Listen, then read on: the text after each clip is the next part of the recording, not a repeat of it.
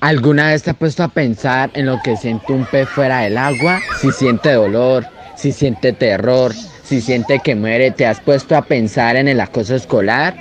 El acoso escolar te oprime, te asfixia. No dejes que ningún niño sufra este cruel abuso. Mira, escucha y deténlo.